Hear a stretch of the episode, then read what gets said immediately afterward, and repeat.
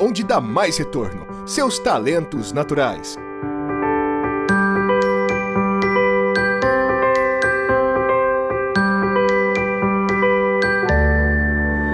Talentos para o Sucesso. O podcast para quem deseja aumentar seus resultados focando no seu jeito natural de sentir, pensar e agir. Com vocês, o seu host Rodrigo Ferreira, o mestre dos talentos, e Caleb Luó, o ninja dos pontos fortes.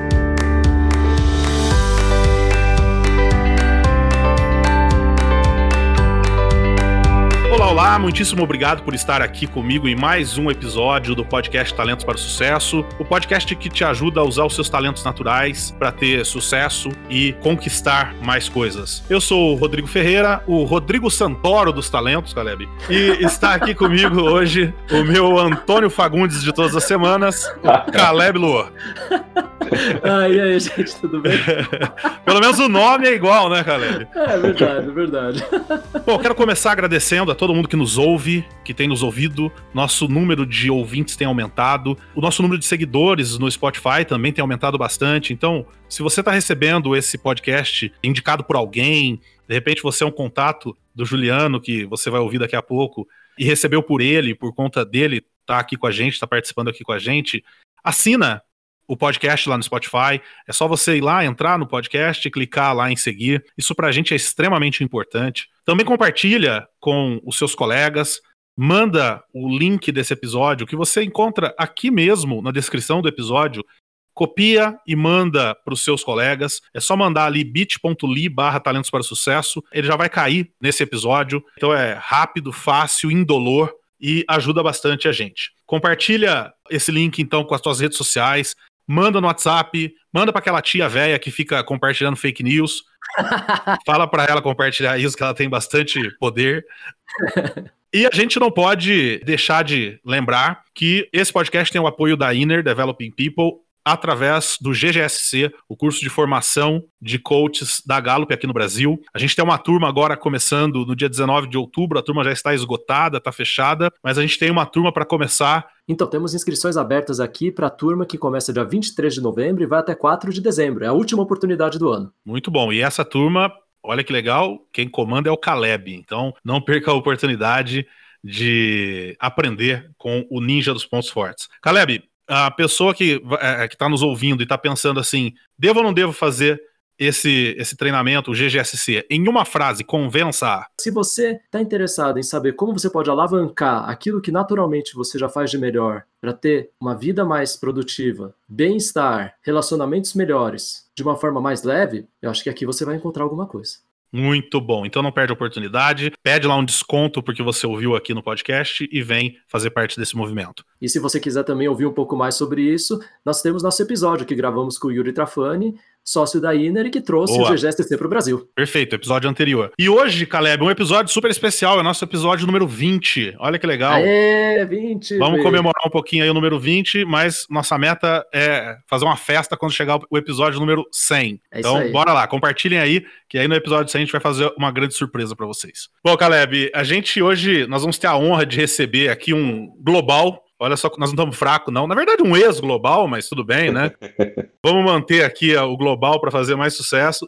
e nós vamos utilizar a experiência dele como ator, autor, diretor, escritor, gerador de conteúdos, para entender se é preciso mudar quem de fato nós somos para ter sucesso, seja na vida artística, seja na vida corporativa, seja na vida pessoal, enfim, será que nós podemos ter sucesso sendo nós mesmos? Então nós vamos falar hoje com o Juliano Rigueto. Juliano é formado no Teatro Escola Célia Helena, é, como eu disse, autor, roteirista, ator, criador de conteúdo. E se você não está ligando o nome à pessoa, o Juliano já participou de muitas séries e novelas que provavelmente você assistiu. Casa das Sete Mulheres, que para mim foi a melhor série que eu já assisti na minha vida. Um Só Coração, JK, Cidadão Brasileiro, Queridos Amigos, Ciranda de Pedra, Tititi, Insensato Coração, Sangue Bom, A Lei do Amor, Uh, muita coisa.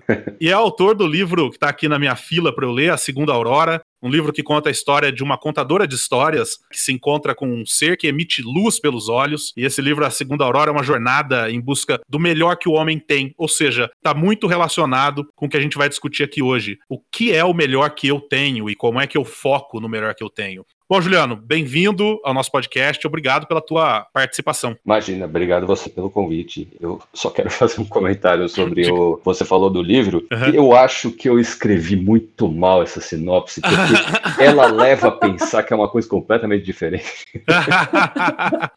eu sou uma pessoa muito. Eu encaro o mundo de uma maneira muito científica, muito, muito objetiva. E, e quando você fala um ser que emite luz pelos olhos, é verdade, é um ser que emite luz pelos olhos mas dá uma impressão de alguma coisa de fantasia e tal, e não tem uhum. nada de fantasia na minha história. É uma história de ficção científica que tem um ser que emite luz pelos olhos, mas é, não é uma mágica. Quem comprar o livro vai entender.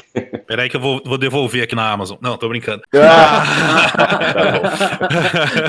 tá não, brincadeira. Juliano, como que uma carreira tão bem sucedida como a que você tem Conta pra gente, a profissão te escolheu ou você escolheu a profissão de ator? É, olha, Rodrigo, acho que a maior parte dos atores é escolhido, é, é escolhido ou escolhe a profissão? E agora? Eu fiquei na dúvida, na dúvida filosófica aqui, né?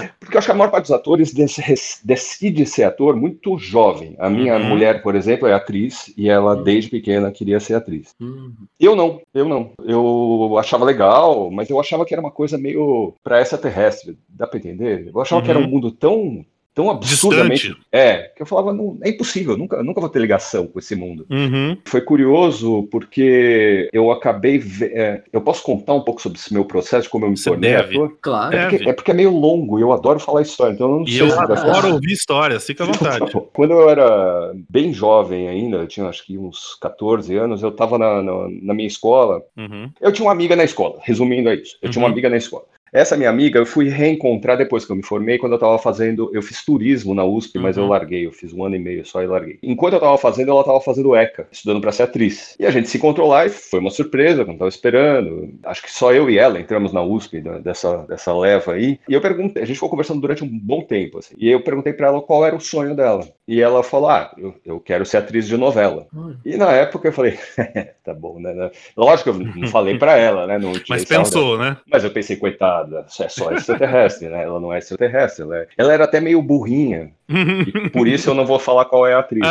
Ah, tá. Eu, eu acho que eu sei quem é, porque eu acho que eu já vi essa história, mas tudo bem. Tá, mas então não, não comei. Não conto, fica tranquilo. É, quando ela falou que queria ser atriz de novela, eu falei, tá bom, tadinha, burrinha. Uhum. É, e, e, acho que seis meses depois, ela tava na novela da seis. Seis meses. Olha só. Seis meses. Muito... Ela tava nem formada. A gente Uau. tava no primeiro ano, segundo ano, sei lá eu. E aí, quando eu vi que ela tava na novela, eu registrei que não era só extraterrestre. Ah. Eu falei, bom, se ela pode, eu posso, porque ela é até meio burrinha e eu não sou tanto. Então. É, isso deve ter te dado até mais, mais motivação, tipo, eu também posso, né? Não me deu motivação, porque até aí eu ainda não pensava em fazer. Ah, mas tá. eu é, me deu um, um, registro de que não era impossível. Entendi. Por exemplo, eu até hoje acho impossível um, um brasileiro ser um, um astronauta, pelo menos da, da, minha geração. Eu não vejo um caminho para um, brasileiro se tornar um astronauta, se bem que as coisas uhum. estão mudando com a história do Musk, e daí é até capaz da gente ir para o espaço. No futuro, é. Esse paradigma que eu tinha de não é possível uma pessoa, entre aspas, normal se tornar ator,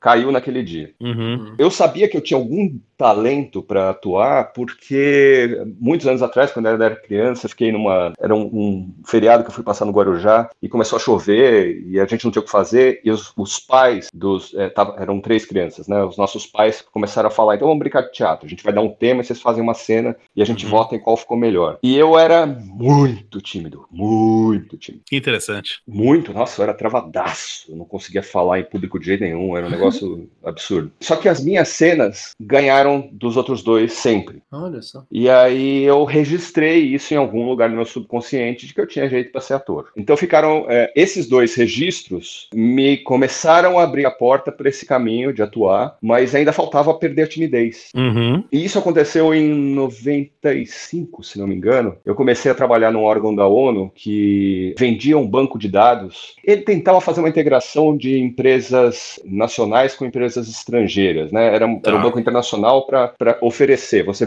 você produz soja e você uhum. quer vender para a China, então você oferece, o cara da China entra em contato com você diretamente. Comecinho da internet ainda. Comecinho da internet. Na verdade, não era nem pela internet, era como é que chama o, aqueles sistemas? Não, que nem teletexto, como é que chama aquilo? Telex. Telex. É, é, telex. é, tipo, tipo um isso. telex, tipo um telex. Coisa de velho. Quem tá ouvindo a gente não vai saber o que, que é. Não vai saber.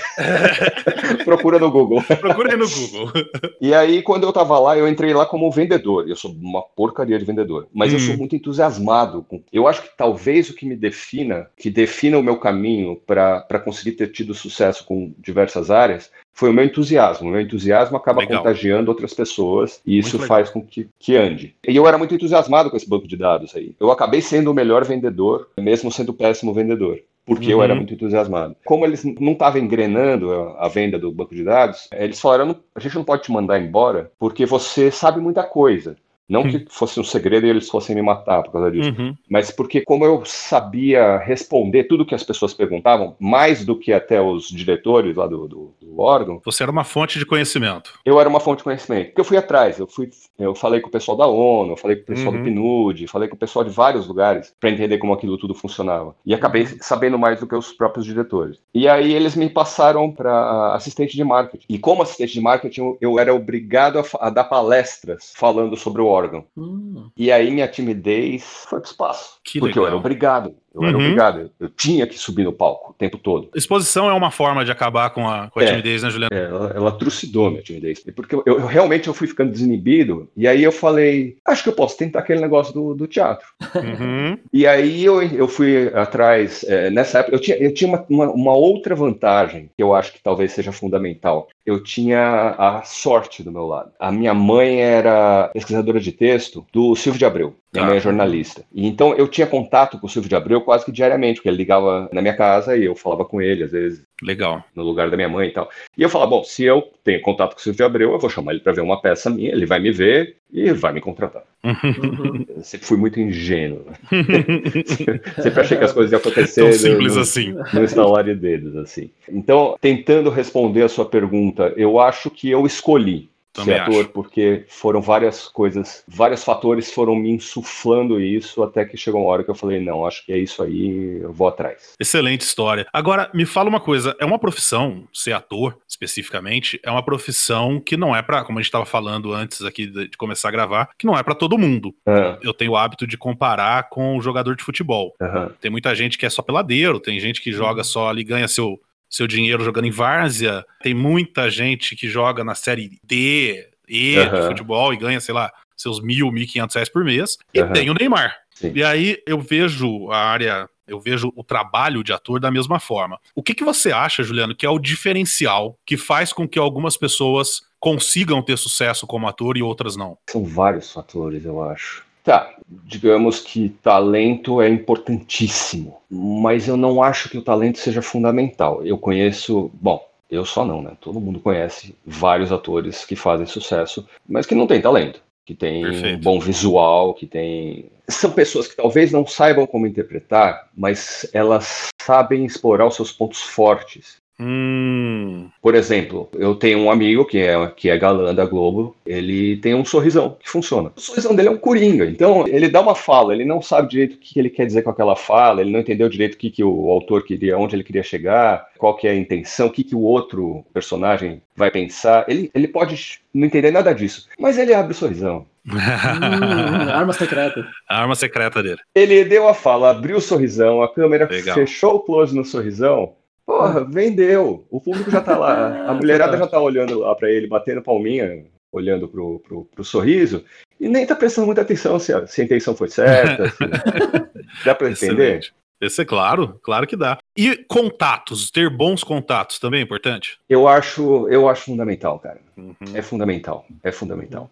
É, comigo foi fundamental. Comigo, uhum. eu acabei me dando um pouco, não foi nem um pouco, acho que nunca é, né? Como a gente espera que vai ser. Quando eu comecei com esse processo todo lá de estudar no Célia Helena e tudo mais, uhum. a minha mãe, ela estava trabalhando com o Silvio de Abreu, mas ela já tinha trabalhado com a Maria Adelaide Amaral. E, e durante os três anos de estudos no Célia Helena, ela trabalhou ainda com o Alcides Nogueira, com o Bosco Brasil. Que legal. Enfim, ela, ela trabalhou com várias pessoas. E eu tinha contato com todas essas pessoas. E todas elas gostavam de mim, assim, a gente tinha Perfeito. uma facilidade de contato, de, conversa e tudo mais. Eu pensei, bom, eu vou chamar eles para todas as peças que eu for apresentar no Célia Helena, seriam seis. Eles vão ver até minha, minha, evolução como ator, e daí quando acabar meu contrato já vai estar, tá, o último dia vão levar os contratos para assinar, né, pra fazer diversos trabalhos e tudo uhum. mais. Aí é, é lógico, eu chamava ninguém ia.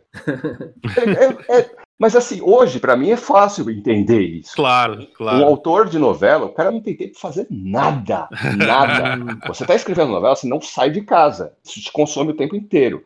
Uhum. Você vai uhum. sair para assistir pecinha de teatro, de, de escola de teatro? Não vai. não, não, vai mesmo. Não vai mesmo, por mais que você goste da pessoa, sabe? Uhum. Eu fui fazendo as peças e chamando eles, e ninguém ia. Aí eu falei, bom, não vai ser fácil. Eu, eu, comecei a pensar, não vai ser fácil. Mas eu pensei, bom, pelo menos a formatura acho que eles vão, né? Porque a formatura uhum. é uma uhum. peça profissional, né? Mas com mais dinheiro envolvido, com sai nos jornais, enfim. E aí eu fiz a minha formatura, foi uma peça do Vianinha, foi uma peça inédita do Vianinha, chamada Os Azeredos mais os Benevites. Aham, uhum, super famosa. É, e foi a primeira montagem profissional dela, então teve, teve uma puta repercussão, saiu uma porrada de jornais uhum. e tal. E aí eu falei, ah, agora eles vão. Aí eu chamei todo mundo de novo. Adivinha? Não foi ninguém. Ninguém. Aí eu falei, bom, tá complicando a coisa. Eu comecei a ficar bem preocupado, porque eu já estava trabalhando como ator, eu já estava fazendo comerciais e outras coisas do gênero, mas eu não estava ainda vendo o caminho por onde eu ia conseguir viver disso, porque hum. só fazendo comercial não, não ia dar certo. Aí o Célia Helena me chamou para ser. Célia Helena, não, desculpa, o meu diretor que tinha me dirigido nos Azeredo Mais Benevides, uhum. me chamou para fazer uma participação na, no ensaio sobre a cegueira do, do Saramago. Ótimo livro. Uhum. É, puta livro, né? Eu ia ser só, um, só fazer uma participação no, na cegueira. E para mim estava valendo pela, pela experiência, porque claro. o Marco Antônio Rodrigues, que é o, que é o diretor, é um puta, cara, é um puta diretor. É um cara que. Eu acho que foi o diretor que eu mais gostei de trabalhar. Eu acho que, Legal. assim, só se fosse para Hollywood que eu acho que eu ia achar gente que eu ia gostar tanto, assim, sabe? E aí, enquanto eu estava trabalhando com o Marcão, fazendo, provavelmente já, já preparado para fazer um papel pequeno, um dos atores que era da turma que estava se formando, que ia fazer o, o, a cegueira, saiu. Ele foi chamado para fazer um filme e ele falou: Não, eu não vou fazer então a formatura. E aí, o, o papel dele, que era o do ladrão, que era um papel muito legal, caiu uhum. no meu colo. Eu tinha sacado algumas coisas que o Marcão gostava, que eu estava aprendendo, né, ainda a lidar com, com diretores e tudo mais, ele gostava que jogasse algumas coisas para ele, para ele jogar de volta. Uhum. Ele não era um diretor que, de mão, mão pesada, né? Ele, e aí eu, eu, eu comecei a, a, puxar o ladrão para um lado cômico. Ah, que legal. E, e funcionou, cara. Funcionou muito bem. Nossa, daí o meu ladrão ficou muito engraçado. Né? Eu e o, e o primeiro cego, eu, eu batia tanto naquele coitado do primeiro cego, era tão engraçado. Eu sou um cara mais ou menos grande, eu tenho 1,82m, mas eu sou meio fortinho. E o, o, cara que fazia o primeiro cego, ele era muito franzino, muito pequeno. E eu, e, não, bom, enfim, deu, deu muito certo a parceria, assim, funcionou muito bem. E aí a gente começou a, a gente se destacou. Começou a aparecer no jornal críticas falando bem especificamente de mim. Isso me, me deu mais confiança. Aí eu voltei a falar com o Silvio de Abreu, com Maria Adelaide e tudo mais. E a Maria Adelaide estava escrevendo A Casa das Sete Mulheres. Foi é, na época em que estavam começando a escrever. Até que um dia eu estava lá no teatro já me preparando para a peça e a minha mãe me ligou no celular e perguntou se ela podia levar uma, uma convidada. Aí eu falei, ah, não acredito. Daí ela falou, é, é, se você deixar dois, dois ingressos lá pra gente, eu vou, você vai acreditar. A gente apresentou a peça, ela assistiu, e eu sei que no final fui lá falar com a minha mãe e com a Adelaide, e tava só minha mãe. eu falei, ué, cadê a Adelaide? Ah, foi embora no meio. Eu falei, Ai, meu Deus. Aí ela falou, não foi bem no meio, ela foi, foi embora um pouco antes do final. E ela pediu para me avisar que ela tinha ido embora só para não causar tumulto no final, uhum. mas que ela tinha gostado muito da peça, que ela tinha gostado muito da minha atuação e ela já sabia, nessa época eu já jogava esgrima. Né? E ela falou que achava que eu tinha uma presença de cena muito boa e tudo mais, que ela queria me colocar na Casa das Sete Mulheres. Sabia que eu jogava esgrima ainda, então ela ia me colocar no, como um dos soldados do Garibaldi. E aí eu foi foi o meu caminho, né? Foi onde que eu legal. Então eu não consegui só por causa do meu talento Meu talento ajudou, lógico, porque senão ela, se ela não tivesse visto e claro. gostado, ela não teria me chamado. Mas eu tinha um contato ali que eu tive que trabalhar durante muito tempo até, até conseguir entrar. Eu tenho um exemplo de um, um amigo meu que ele, ele, na verdade, não foi tão meu amigo assim, porque no fim das contas eu acho que ele se aproximou de mim só porque eu tava na Globo. Mas ele era um cara que não tinha contato nenhum. E ele ele se aproximou de mim e ele queria muito entrar na Globo. Eu falava pra ele, mas eu não tenho como te ajudar, eu não tenho como te ajudar. Mas a gente era amigo, a gente saía muito juntos e tal. E eu falava para ele, olha, eu posso te passar os contatos dos produtores de elenco, mas você tem que ir atrás, cara, porque é, eu não tenho como te ajudar. E olha, ele realmente foi um batalhador nesse sentido, porque uhum. ele estava namorando com uma menina que acabou se tornando mulher dele depois de alguns anos, uhum. mas nessa época ainda era namorada, e ela tinha uma casa no Rio. E ele pediu para ficar na casa dela durante algum tempo, e foi na Globo todos os dias. Ele, primeiro dia ele foi, entrou comigo, porque eu estava gravando alguma coisa, não lembro o que, que, era. Ele conseguiu falar com os produtores de elenco e ele foi atrás e ele realmente chegou. Ele não, não teve uma carreira lá muito grande dentro da televisão, mas ele conseguiu fazer várias coisas. No caso dele, adicionemos persistência. Persistência, cara. Caleb, a gente nota então aí na história que o Juliano contou que é importante a gente ter um diferencial. E é importante eu entender qual é esse meu diferencial, eu saber no que, que eu sou bom para que eu possa investir nisso. Só que a gente está vivendo um mundo hoje de crise de identidade. As pessoas não sabem muito bem quem elas são, elas se baseiam muito, querem muito ser um outro, uma pessoa diferente. Hoje, por exemplo, aconteceu uma coisa: o, o Whindersson Nunes. Olha o tamanho do cara em termos de influência e tudo mais. Eu vendo o Twitter hoje, ele postou algo do tipo: preciso de alguém para conversar. Não. Às vezes a gente olha, quem olha de fora, talvez tem muita gente por aí querendo ser o Whindersson Nunes, e talvez o Whindersson Nunes querendo só ser alguém normal que ele possa conversar. Eu tenho visto, por exemplo, tenho lido muito, e até nesse documentário novo da Netflix, O Dilema das Redes, fala isso também, que nunca tantos pré-adolescentes tiveram depressão, nunca teve tanto caso de suicídio de pré-adolescente como hoje. E eu acredito, pelo menos eu acredito, que isso tem muito a ver com o fato das pessoas quererem ser outros, olhar para um ideal por exemplo, o, o, Instagram transmite muito essa história de ideal, porque você nunca vê ninguém ali, nenhuma mulher ali tá menstruada, nenhum homem ali tá gordo, sempre a melhor foto de todo mundo. E aí algumas pessoas olham e falam, pô, eu quero ser isso, e aí não conseguem, enfim. A minha pergunta para você, Caleb, é por que, que é importante a gente saber quem a gente é? E como é que a gente faz para saber quem a gente é? É, eu acho que aqui, né, no mundo em que a aparência passa a ser tão importante e que a opinião dos outros, às vezes, até mais importante do que a nossa própria, às vezes a gente nem sabe se a gente tem opinião, né? Porque a gente uhum. fica esperando a opinião dos outros, que é a aprovação dos outros, né? Acho que o dilema das redes traz algo que é bem interessante sobre isso, né? De como isso acaba criando até um vício, né? Você posta, já quer ver quem que gostou, quem não gostou, né? Quem assistiu, não sei se vocês assistiram Detona Ralph. O Assisti, segundo, depois que você falou, né, o Wi-Fi. É tão bom um pedaço quando ele vê que falam que é o a Dark Web para ele seria todas as críticas, né? E ele, daquele jeito, só fazendo baboseira lá, e de repente ele vê tanta gente falando mal e depois fala, é, não olha para isso. É, curioso, né? Exatamente, né? É. A gente cria o próprio problema pra gente mesmo, né? Eu acho que uma das coisas boas, né, da gente poder se conhecer um pouco mais é a gente saber o que, é nosso e o que, que não é. O que, que é a sua voz, o que, que é a voz do outro, entender que o elogio do outro também vem carregado com o filtro do outro. O que a pessoa fala não é você, o que você fala não é você, né? Acho que, uhum. assim, quando você tem possibilidade de separar um pouquinho mais essas coisas, puxa, aí não é qualquer coisa que te machuca também, né? Não, não significa também que agora você não sente nada, mas pelo menos você consegue separar um pouquinho mais e fala, espera aí, opa, a pessoa tá falando de mim, mas tá falando dela. Uhum. Tá bom, isso aqui é meu, isso aqui é seu, isso tem a ver comigo, isso não tem. Podem falar coisas de mim, isso não sou eu, então tá tudo bem. A própria questão de identidade, né, que muitas vezes é difícil, a gente passa, né, tanta parte do tempo tentando entender quem que a gente é, formas de você poder desenvolver autoconhecimento te ajudam nisso, né, de tentar falar, tá bom, o que que eu sou bom? O que que eu faço que os outros não fazem? E que formas são essas? Você tem desde formas iguais que a gente trabalha, né, em que você tem assessments em que você consegue responder, testes psicométricos, formas em que então você pode cientificamente buscar entender melhor seus próprios padrões de pensamento, sentimento e comportamento. Uhum. Então, né, a gente trabalha com o Clifton Strengths, que é um método desenvolvido pela Gallup, mais de 50 anos de pesquisa, que ele foi construído para poder identificar talentos naturais da pessoa, que são padrões recorrentes de pensamento, sentimento ou comportamento. Até meditação também, né? Sim, sim, então. Aí o que eu ia trazer também é que qualquer forma em que você tem, que você possa começar a se olhar um pouco mais, é como se você pegasse um espelho. Se você puder pegar um espelho e se olhar mais, você vai começar a notar que não é você tem olhos, nariz, boca, sobrancelha. Não. Qual que é a textura deles? Qual que é a cor? Tem uma anedota muito interessante do professor Agassiz de, de Harvard, professor do século passado, e que a anedota fala sobre olhar o peixe. Ele era um professor de biologia, é hum. muito rígido, né? E que parte do método dele era um alto nível de observação. Então, um aluno novo queria aprender um pouquinho mais sobre peixes, né?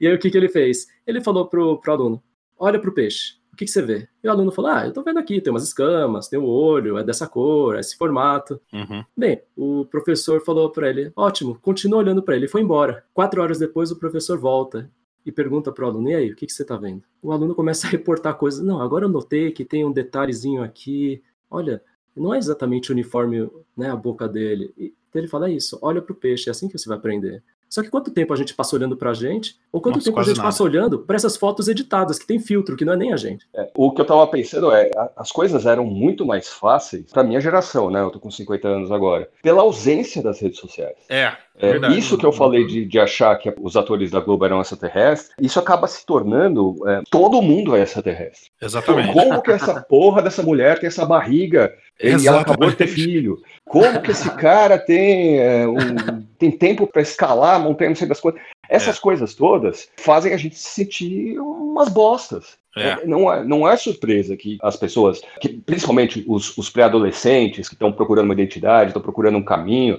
se sintam inferiorizados. Exatamente. Porque parece que tudo é muito. É, parece que o mundo é todo muito melhor do que realmente é. Exatamente. Esse filtro que a gente aplica às nossas vidas, de tentar mostrar só o 5% melhor dela o tempo todo, e, e dá a impressão de que o 100% dela é, é esse 5%, acaba fazendo quem está vivendo uma vida normal falar, porra, então melhor eu dar um tiro na cabeça.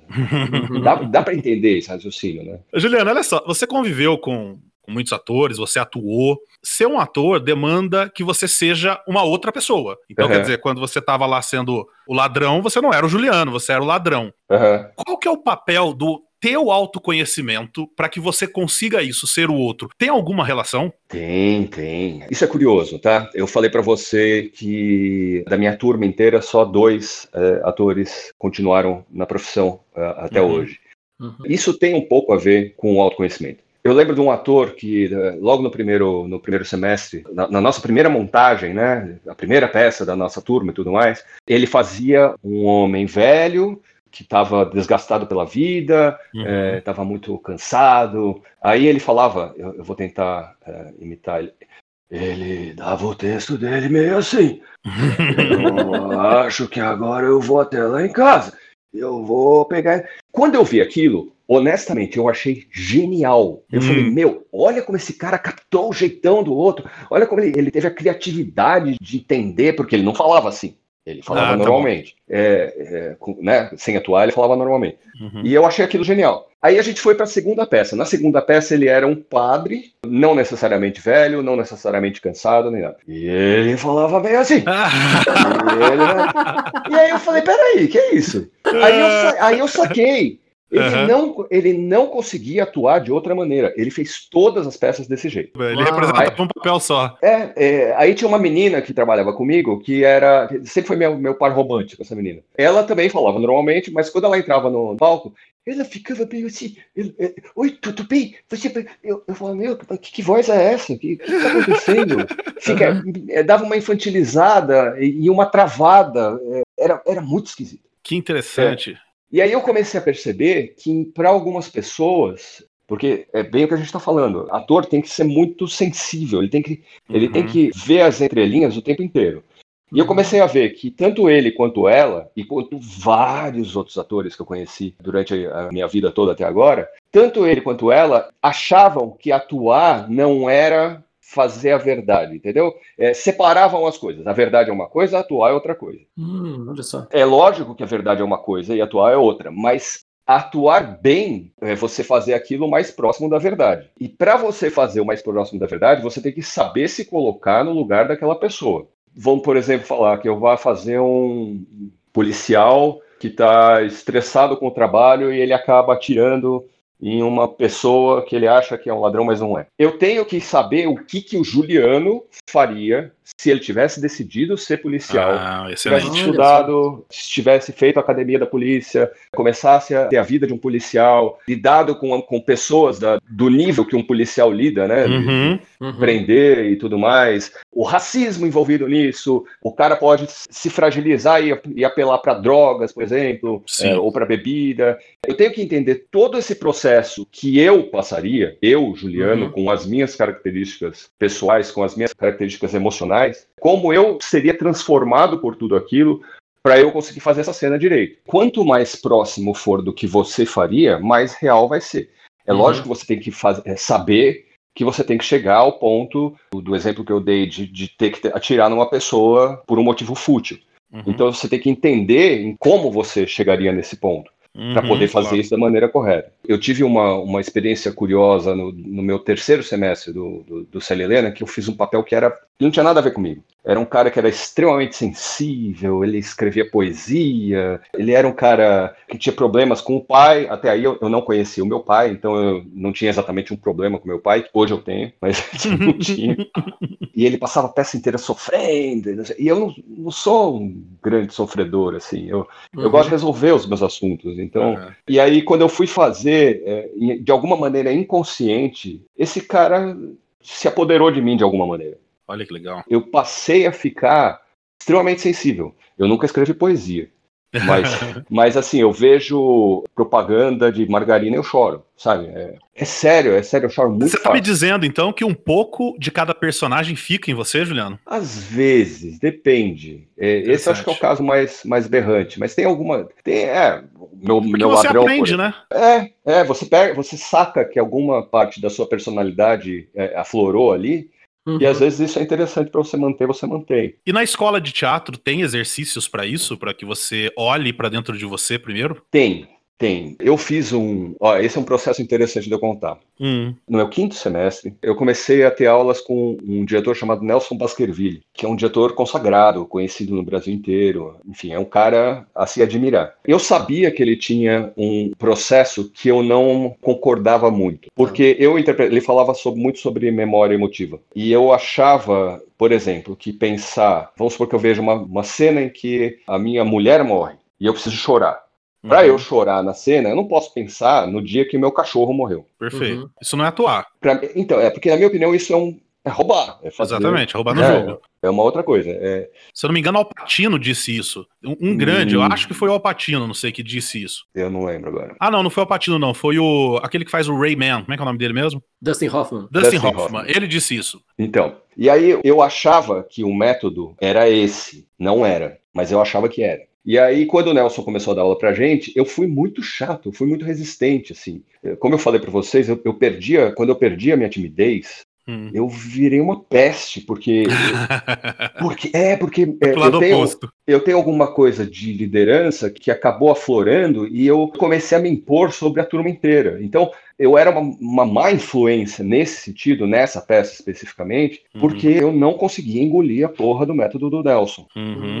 Hum. E o método dele envolvia, ele falou para nós escrevermos uma carta a uma pessoa que a gente gostasse muito e que a gente hum. tivesse um assunto muito sério para falar com ela e que se fosse uma carta que falasse de alguma coisa que a gente não falou. Você tem, sei lá, um assunto mal resolvido com a sua irmã, você nunca teve coragem de falar isso para ela, mas nessa carta você ia escrever como seria essa conversa, e você ia ler essa carta para nós na frente de todo mundo. Ai, meu Deus. Pesado, né? Complicado. Pesadíssimo. Né? Sim, sim. É, eu falei, ah, eu, eu não tenho assunto nenhum para resolver com ninguém, porque, porque eu realmente sou de resolver os meus assuntos. Uhum. Eu vou tentar fazer alguma coisa, mas não, sei lá, vamos ver. E aí eu lembro que, assim, os outros alunos, nossa, se debulhavam em lágrimas e ficavam mal, tinha que gente lá para abraçar e tal. E eu olhava aquilo e falava, ah, que palhaçada, né? não vai ter essa cena na, na, peça, por que, que vai fazendo isso? Não, não entendo, não, não quero saber. E aí eu fiz a minha. Eu, eu não lembro mais eh, qual era a minha carta. Eu lembro que eu, que eu fiz, eu falei, cheguei a me emocionar um pouco, mas não muito. Acabou. Ele falou, é, não acredito. Eu falei, hã? Ah. Ele falou, não, não, não acredito. Eu falei, você acha que eu tô mentindo? e ele falou, não, não acho, mas eu acho que você não tá falando com, com o seu coração mesmo. Eu falei, uai, cara, eu não sei o que você quer. realmente eu não sei o que você quer. Mais do que isso, eu não posso dar. Tô lendo uma coisa importante que eu, que eu deveria ter falado para alguma pessoa. Para vocês terem uma ideia do quanto eu achava importante, eu nem, nem me lembro mais o que, que era. e eu acho que é isso, é isso, não tem, não tem outro caminho. Tá, Aí aconteceu, me aprontaram uma puta sacanagem no Célio Helena. Que eu não vou ficar entrando em detalhe porque para não incumpridar o assunto que não tem nada a ver. Mas foi uma sacanagem assim de me passar para trás, de me faz, de me, de me difamarem Puts. de uma maneira que eu não e eu não tinha como me defender, porque a pessoa que armou a história, ela fez de um jeito que ela, ela acabou e falou: Ó, oh, mas ele vai tentar falar isso. Putz. E aí eu fiquei muito mal. Aí eu escrevi uma carta para todos os meus colegas falando sobre o assunto. E eu cheguei no Célia Helena, eu encontrei com o, com o Nelson, o Baskerville, meu diretor, e eu falei para ele, olha, eu escrevi essa carta, eu vou distribuir para os alunos. E uhum. ele olhou e falou: não faça isso. Porque a pessoa que tinha feito isso comigo, é, que fez a sacanagem comigo, era, era uma, uma pessoa consagrada no meio teatral. E ele falou: se você comprar briga, você é um nada ainda. E essa pessoa pode te prejudicar pra caralho. Então, esquece, engole. Caramba. Bola pra frente, bola pra frente. Eu achei que o conselho dele foi bom. Só uhum. que aquilo me, me engasgou. Claro. Uhum. E aí, quando ele me engasgou, quando isso me engasgou e ele mandou a gente começar a fazer um exercício, que era uma. A gente já estava com os papéis definidos e tal. E aí ele, ele viu o estado de espírito que eu tava e ele falou: todo mundo para casa, menos Juliano e Regiane, que era a menina que trabalhava comigo, que vão fazer a cena aqui. Todo mundo. Tchau, pode ir embora. E aí ficamos só nós dois, assim, durante acho que as duas últimas horas. E ele falando: vai, Ju, vai! Ó, pensa naquilo, pensa naquilo, vai, bota pra fora. E eu chorava feito um retardado, assim. e a cena ficou lindíssima, ficou melhor até do que na peça, porque na peça eu não consegui reproduzir. Mas ele falou, agora, na hora que acabou, ele falou, registra todos esses sentimentos. Registra como você chegou ao sentimento. Você não precisa lembrar da sacanagem que te fizeram, mas uhum. você precisa lembrar do processo que o seu corpo passou para você chegar uhum. nesse estado. E aí eu falei, ah, entendi. Quer dizer, não é olhar pra dor, é olhar para o processo que ocorre processo. em você quando você sente a dor. Que, exatamente. Que interessante isso. Muito interessante, né? Muito louco. E é muito doido porque a maior parte das pessoas não percebe. Ah, qualquer outra profissão, acho que só ator, você não vai perceber outros sentidos, né? Você não vai perceber como entrou o ar no seu pulmão, como a sua cabeça esquentou, como... essas coisas só ator. É interessante que algumas pessoas acham que atuar é fácil. Ah, como pode? Esse cara da novela ganha tanto só pra ir lá e fazer de conta que é alguém, né? É um, é um trabalho super complicado. Não é uma coisa simples, né? É uma coisa super, super difícil. Eu já notei em alguns atores, principalmente em livros eu vejo muito isso, a pessoa tentando imitar outro, é. sabe? Imitar o estilo do outro, imitar o jeito do outro atuar, enfim. Teve um caso especificamente comigo aqui no Brasil, um livro super, é, todo mundo falando bem, pô, o livro é bom, o livro é legal, tal, não sei o quê. Eu comprei o livro, eu comecei a ler, eu parei no capítulo 3, porque do capítulo 1 ao 3, eu consegui identificar três ou quatro autores famosos, escritores famosos, que uhum. estavam ali. Sim. O estilo, o cara não teve o cuidado sequer de disfarçar. Entendi. Tava ali o estilo. Que cuidados um ator precisa tomar, então? Porque eu quero conectar com o que a gente estava falando lá atrás. Eu preciso ter uma autoconsciência para que eu possa aí representar um papel. Uhum. Agora, se eu não tiver essa autoconsciência, corre o risco de eu cair nesse, nesse negócio de, de imitar um outro que eu gosto, do plágio inconsciente, sabe? Eu tá plagiando alguém que eu não faço nem ideia que tô plagiando, justamente por não ter olhado para mim. Faz sentido isso que eu tô falando? É, isso faz. Eu acho que isso tem uma ligação forte com a história do, do meu amigo lá que só atuava falando daquele jeito, com aquela voz e da, da menina também.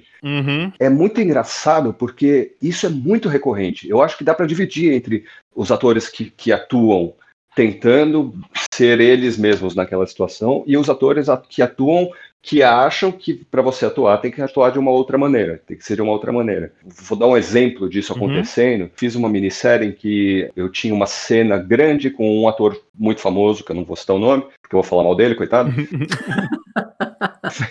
mas, que é um galã, teve esse papel, né, esse perfil de galã na Globo durante muitos anos, uhum. e que era um cara que, que achou esse, esse caminho dele aí, de atuar, ach, é, tentando imitar alguém ou alguma pessoa que ele idealizava na cabeça, e sempre ficava a mesma coisa e ele não conseguia escapar disso, era, era impressionante.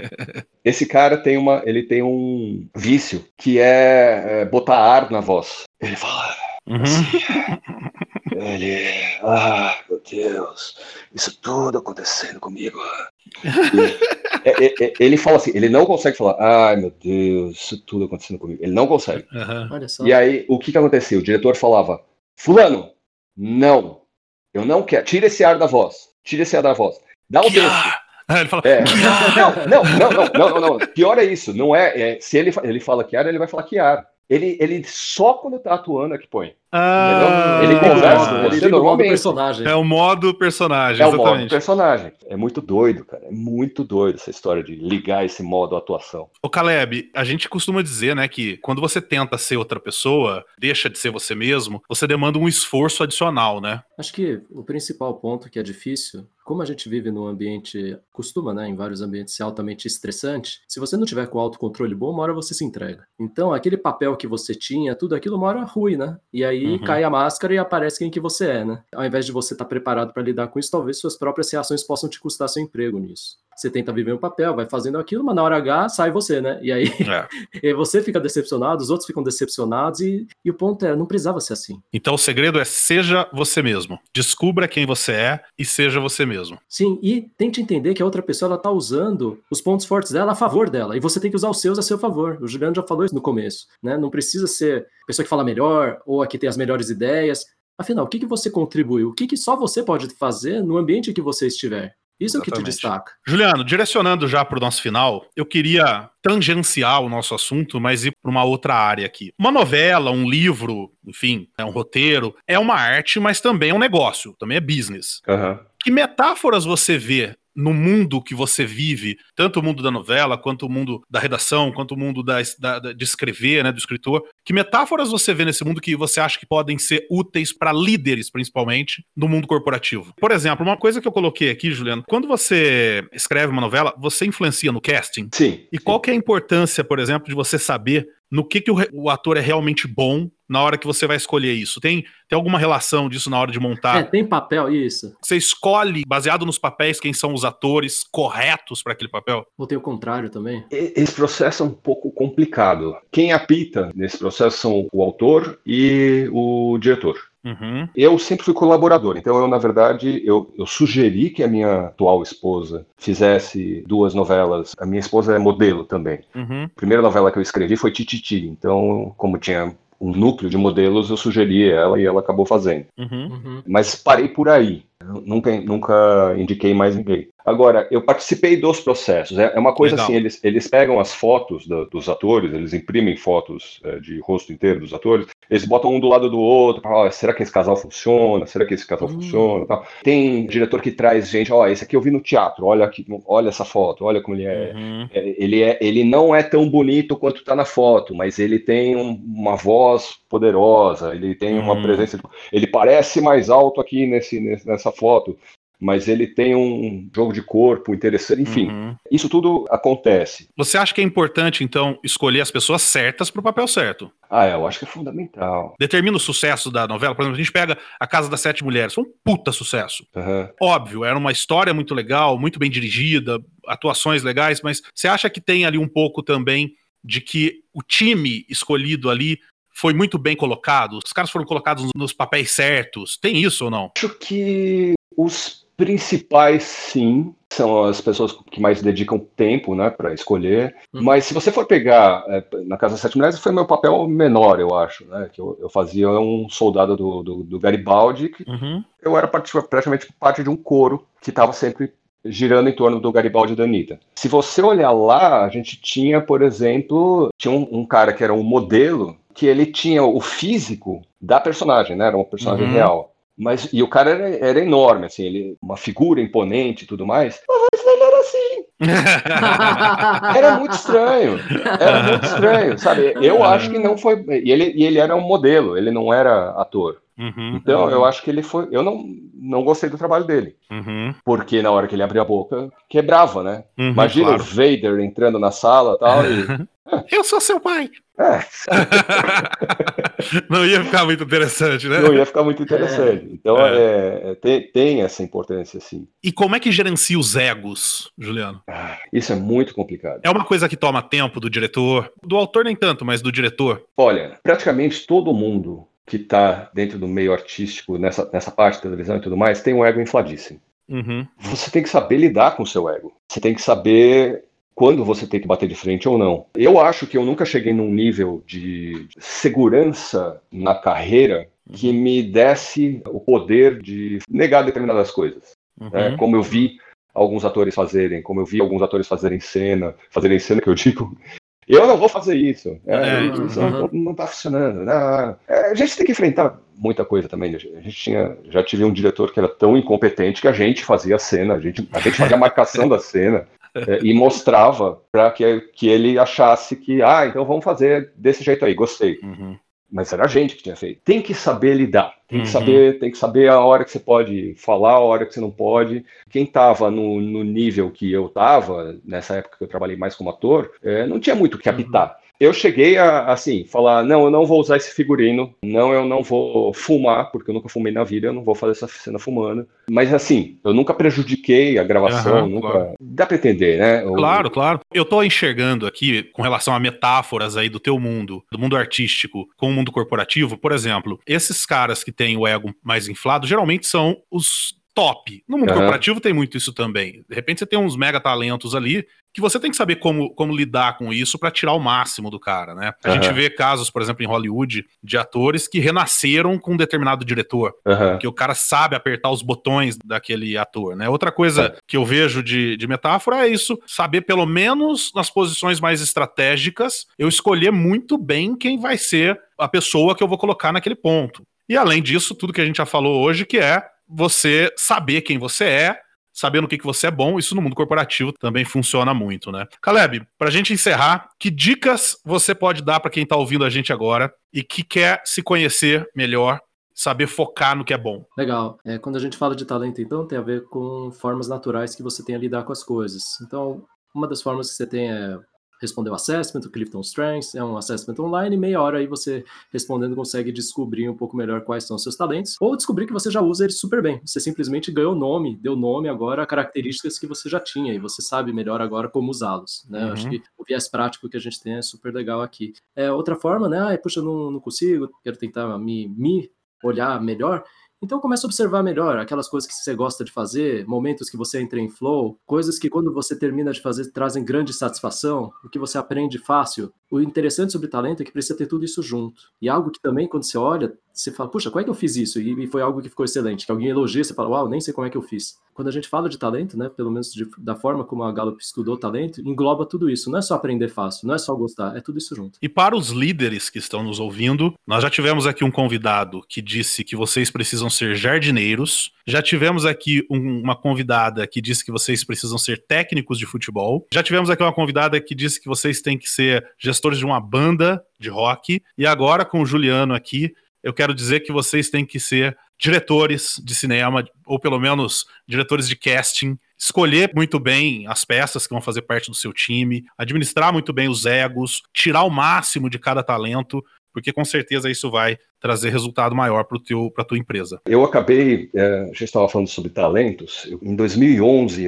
a Maria Adelaide precisava de um pesquisador de texto para Tititi, para aquela novela que eu falei que foi a primeira que eu escrevi. E ela já tinha me dito que ia me dar um papel em Tititi. Só que ela me perguntou se eu não poderia ser o pesquisador de texto primeiro, porque é um processo que acontece antes, ele começa antes da novela começar a ser gravada e, e uhum. só vai terminar no último capítulo. E aí eu falei que tudo bem, se eu Falei, eu não quero abandonar minha carreira de ator, mas tudo bem, vamos embora. Só que ela, ela percebeu na minha escrita, eu já, tinha trabalhado com pesquisador de texto para ela em duas ou três ocasiões antes, mas há muito tempo, foi antes de eu começar a atuar. E aí, quando ela reviu meus textos, ela falou: Porra, cara, você escreve bem. E quando eu comecei a escrever para Tititi, você que já conhece meus textos, Rodrigo, você sabe que eu sou meio palhaço. Eu, uhum, uhum. Eu, eu, eu, não fazia uma pesquisa que você pode publicar numa enciclopédia. Eu fazia uhum.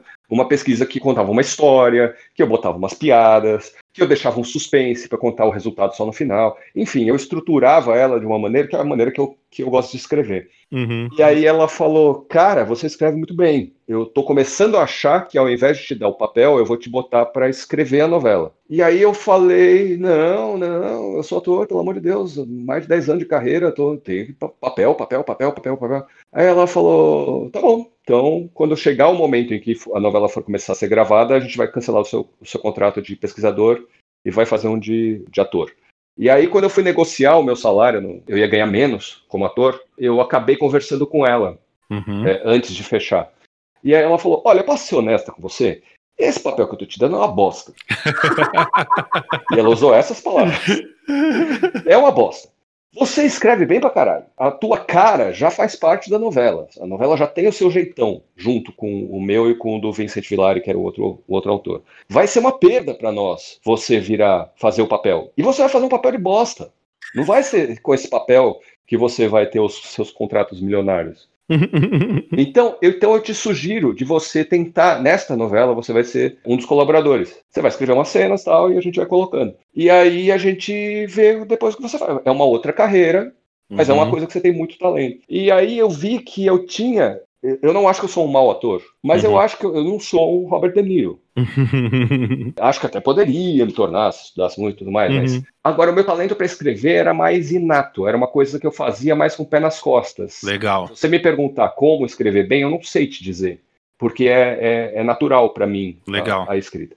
E aí eu acabei me desviando para o lado da escrita, onde eu t... e aí, aí, quando eu virei Deus, porque quando você vai escrever você é Deus, cara, é outro esquema. Que legal. Porque, é porque o ator é muito limitado. Eu só posso fazer personagens um homem com a minha altura, com a minha idade. Deus não. Eu posso fazer uma menina, eu posso fazer uma, uma senhora, eu posso fazer uma baleia, eu posso fazer o que eu quiser. E aí eu acho que foi gasolina na, na fogueira, sabe? É, realmente funcionou muito bem. Eu, eu não me preocupei mais com a minha carreira de ator. Eu fiz algumas coisas ainda depois, mas eu tô, tenho me dedicado muito mais para escrever. Então, se eu te perguntasse entre ator, autor, escritor, pesquisador qual é o teu maior talento, você me diria que está na escrita, de alguma Eu forma na escrita. Para autor. É. Que legal. E na, e na escrita legal. de livros também? Então, é, a escrita de livros também. Eu, eu fiz, eu, eu tenho um livro que você já citou, que, está na tua lista aí, e faça favor de comprar logo. Tá bom. é, não, é, porque eu, eu tenho uma leva de livros que eu comprei quando eu fechei o contrato. E eu já tô na penúltima caixa, eram seis. Eu vou comprar, só que eu vou mandar para você, você vai autografar, mandar não, de volta para mim. direto de mim. Se você comprar Ah, tá bom. Eu tava na Amazon aqui já. Não, não eu vou ver, tá, tá, no Mercado ah. Livre, é esse? é, Livre? o do Mercado Livre é o meu. Tá. Ah, legal, legal. Daí eu mando com, com um autógrafo, uh, com dedicatório. Ah, só, só comprar no Mercado Livre de você. É, Entendi. mas que, veja se é no meu perfil, porque tem no Mercado Livre e também tem na, em algumas livrarias e tal. Tô pegando já. É um toletão, o livro tem 623 é, páginas, ele é, é, ele é grande, porque eu tinha uma grande história para contar. E era uma história muito complexa, é por isso que essa sinopse que eu falei no começo, que ela dá uma falsa impressão, ela é, ela é vaga, porque a história, eu não consigo te explicar o que é. Ela é muito longa. Uhum. vou ter que ficar aqui várias horas explicando o que acontece. Eu criei um universo por trás, sabe? É uhum. a mesma coisa que eu poderia... Ah, tá aqui, Juliano Underline Rig. Isso, no Mercado Livre. A Segunda Aurora era para ser uma minissérie. A ideia original era que fosse uma minissérie. Mas o Vincent Villari, que estava trabalhando comigo nessa época, me sugeriu de eu fazer o livro e depois adaptar para ser uma minissérie, porque era um caminho em que eu ia conseguir me conhecer melhor como autor, ele me disse. Uhum. Então eu fiz a, a, a minissérie, é, a, o livro, depois eu fiz a adaptação para minissérie e eu apresentei para a Globo. A Globo gostou, mas me disse que era muito caro. E a Globo está cortando gastos para caramba.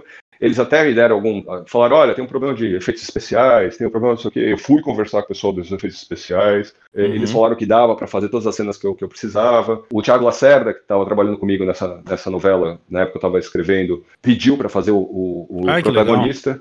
Enfim, tem, é, é, uma, é uma história que eu acredito que vai para o ar um dia. Ah, que legal. legal. Eu escrevi essa, eu escrevi uma, uma segunda minissérie, porque quando eles falaram que o problema era dinheiro, eu falei, então eu vou fazer um negócio barato. Uhum. Aí eu fiz uma minissérie que se passa dentro de, uma, de um condomínio fechado. Ah, ou seja, ou você pode gravar numa locação, ou você pode fazer uma cidade cenográfica lá na Globo e gravar tudo lá dentro, não precisa nem de sair. Fiz esses dois, também é outro projeto que está lá, ainda está sendo apreciado, esse eu apresentei há, há bem menos tempo. Uhum. E agora eu estou escrevendo um que é um novo livro, que é derivado uhum. da Segunda Aurora. Um pouco difícil de explicar. Ele se passa no período em que a Segunda Aurora se passa também, mas ele explica o que aconteceu numa parte que eu não explico o que aconteceu. que é um é o segredo. Quem estiver nos ouvindo e quiser comprar o livro, é melhor comprar no Mercado Livre também? No Mercado Livre você compra diretamente de mim. A, a melhor para você, você, né? Ah, é melhor para mim só porque me, me, eu acho que é melhor pro, pro quem compra, porque vai ganhar um autógrafo. É, ia ser legal você ter uma, uma dedicatória ali do autor. Então eu tô deixando o link aí embaixo para quem tá ouvindo a gente. Opa, é legal. só clicar e cair direto lá no Mercado Livre, na página do Juliano, onde tem o livro. Bom, novamente, obrigado por ter participado aqui. Caleb, a gente hoje então falou muito sobre a importância de saber quem você é, de olhar para você mesmo, de focar no que você é bom. E eu saio daqui hoje com o aprendizado de que um sorriso pode consertar uma cena.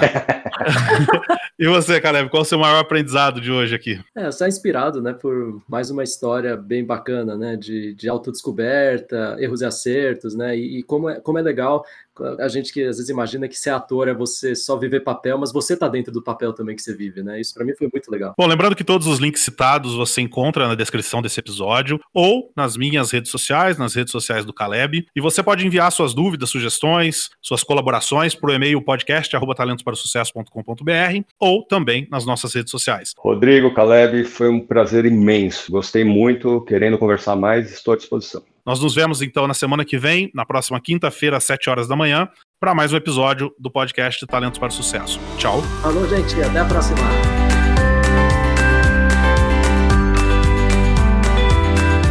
Obrigado por ter ouvido o podcast Talentos para o Sucesso. Acesse nossos sites talentosparosucesso.com.br e kenshin.com.br para mais informações sobre como assinar gratuitamente esse programa em seu aplicativo de podcasts favorito e não perder nenhum episódio.